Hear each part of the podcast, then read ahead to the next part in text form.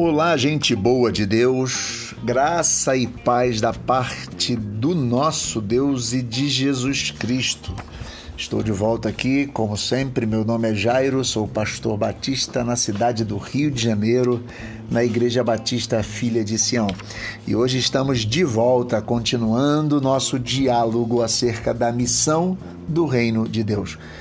No episódio anterior, no áudio anterior, estivemos falando sobre como Dietrich Bonhoeffer, num discurso Venha a Nós o Teu Reino, em 1932, fala sobre as duas maneiras de nos desvencilharmos da responsabilidade cristã com o reino de Deus. Então, ele falou sobre aquela ideia de evadir-nos do mundo de ah, nossa pátria está no céu, então vamos lá, e também de nos secularizarmos, que é uma forma de assumirmos o reino de Deus como uma bandeira, bandeira ideológica, política partidária e fazermos pelas nossas forças e tentarmos pelas nossas forças empreendermos o reino de Deus ou implantarmos o reino de Deus. Enfim, falamos de forma negativa nesse sentido, né, de como às vezes nós deixamos de ter uma consciência do reino de Deus, da sua existência, do Senhor como Deus da terra, de Deus como Senhor da terra, Senhor dos homens, e possamos e que vivemos muitas vezes a parte disso por essas duas questões que já listamos. Hoje, de forma positiva, vamos tentar falar em contraste com tudo que falamos no áudio anterior sobre a missão do reino de Deus. Tá? Então, o cristão, nesse sentido, ele foi convocado a amar a Deus como Senhor da terra, tal como ela é e a amar a terra como a terra de Deus. Lembremos-nos do que diz Salmo 24, versículo 1: Do Senhor é a terra e a sua plenitude, o mundo e todos aqueles que nele habitam. Deus descreve Gênesis assim: Deus cria o ser humano e o coloca para cuidar da terra. O ser humano não é senhor da terra, o ser humano é mordomo, porque a terra é do Senhor o ser humano, ele de alguma forma administra aquilo que é de Deus, e essa é a consciência a que o cristão é chamado. A ação que nós devemos ter na terra e sobre os humanos deve ser pautada num sentido de mordomia, onde de fato cuidamos e administramos de coisas que o Senhor criou e que Ele é Senhor. Logo, como fazer isto é a pergunta que o célebre teólogo é, dá uma resposta muito clara.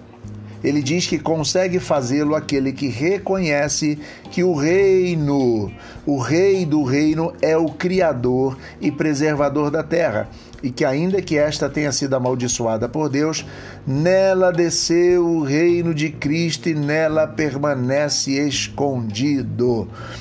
Olha, Deus desceu até nós, o reino de Deus desceu até nós. Jesus, quando veio, o Deus encarnado, Emmanuel, ele disse exatamente: o reino de Deus, ele veio, está entre vós e está em vós.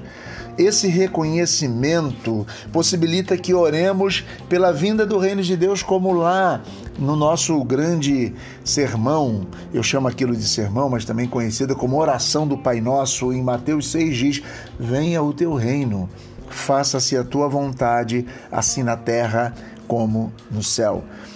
A partir do reconhecimento do senhorio de Deus sobre a terra, do senhorio de Deus sobre os homens, nós podemos orar trabalhar e fazer de tudo para que o reino seja feito na terra como é feito no céu. Fazer de tudo, claro, dentro da vontade do próprio rei, tá?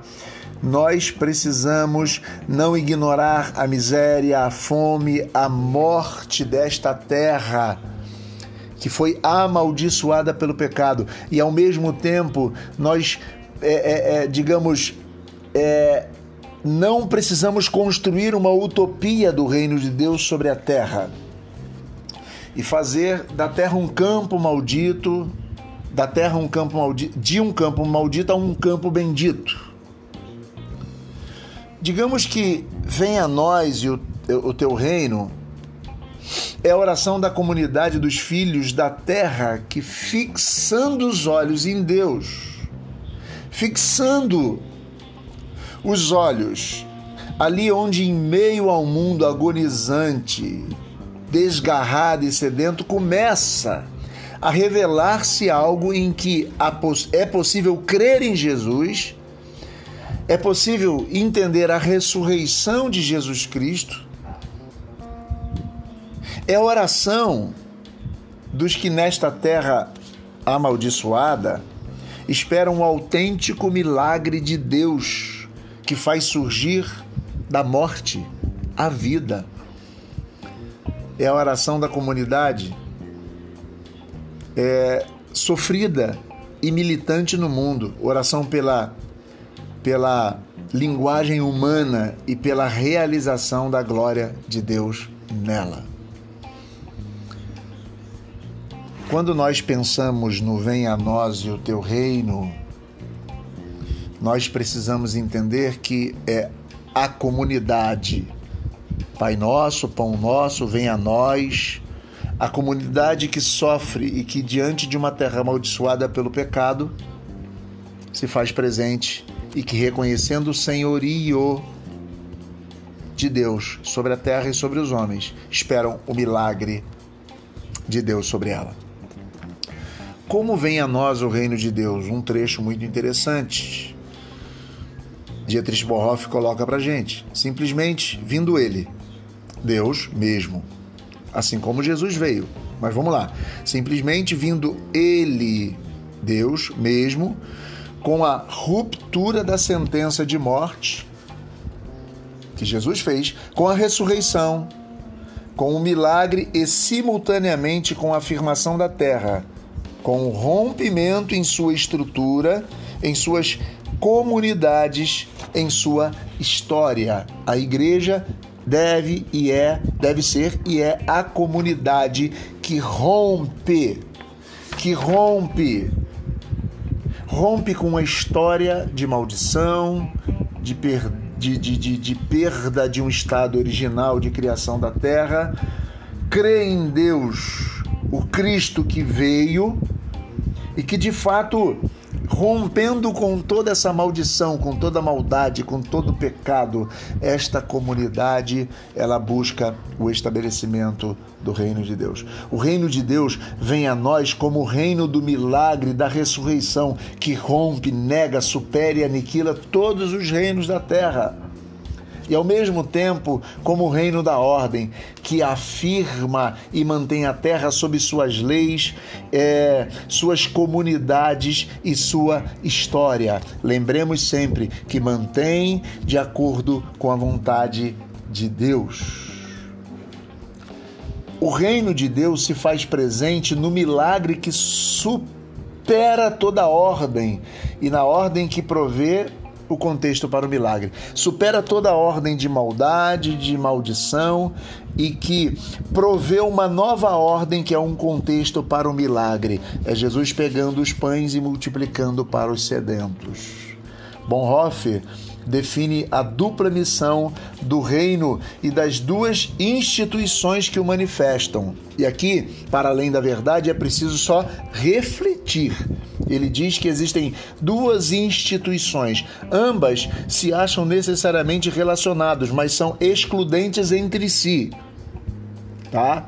O primeiro é o ministério da igreja, é dar testemunho da ressurreição de Jesus Cristo e o reino de Deus se configura na igreja na medida em que ela supera a solidão do homem com o milagre da confissão do pecado e faz visível a nova comunidade do mundo e da ressurreição. Seria esta a missão da igreja. E ele fala em segundo momento, outra questão, outra outra, digamos, outra realidade que manifesta em algum sentido o reino de Deus numa dualidade com a igreja é o ministério do Estado Que é reconhecer e preservar a ordem de manutenção da vida. O Estado existe para manter a vida.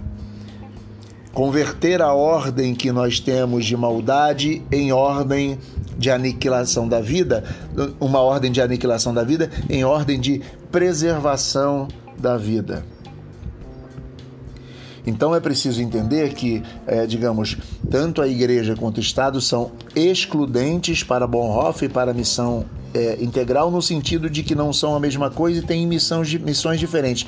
Mas numa, num olhar mais macro, a igreja tem uma missão muito pertinente a ela de ser a comunidade que manifesta na história o reino de Deus e o Estado preservar a vida, e se ele preserva a vida nesse sentido, está obedecendo, em algum sentido, o que o reino de Deus propõe para os homens.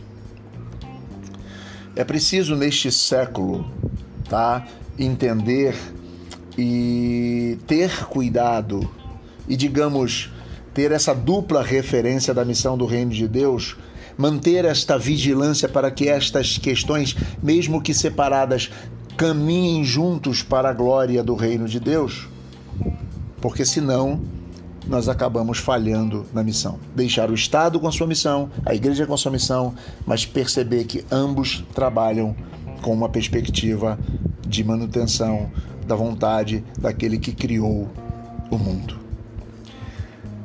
A evasão do mundo pela via da experiência religiosa e o secularismo, como nós falávamos atrás, pela via da utopia, seguem sendo tentações às quais sucumbem muitos cristãos.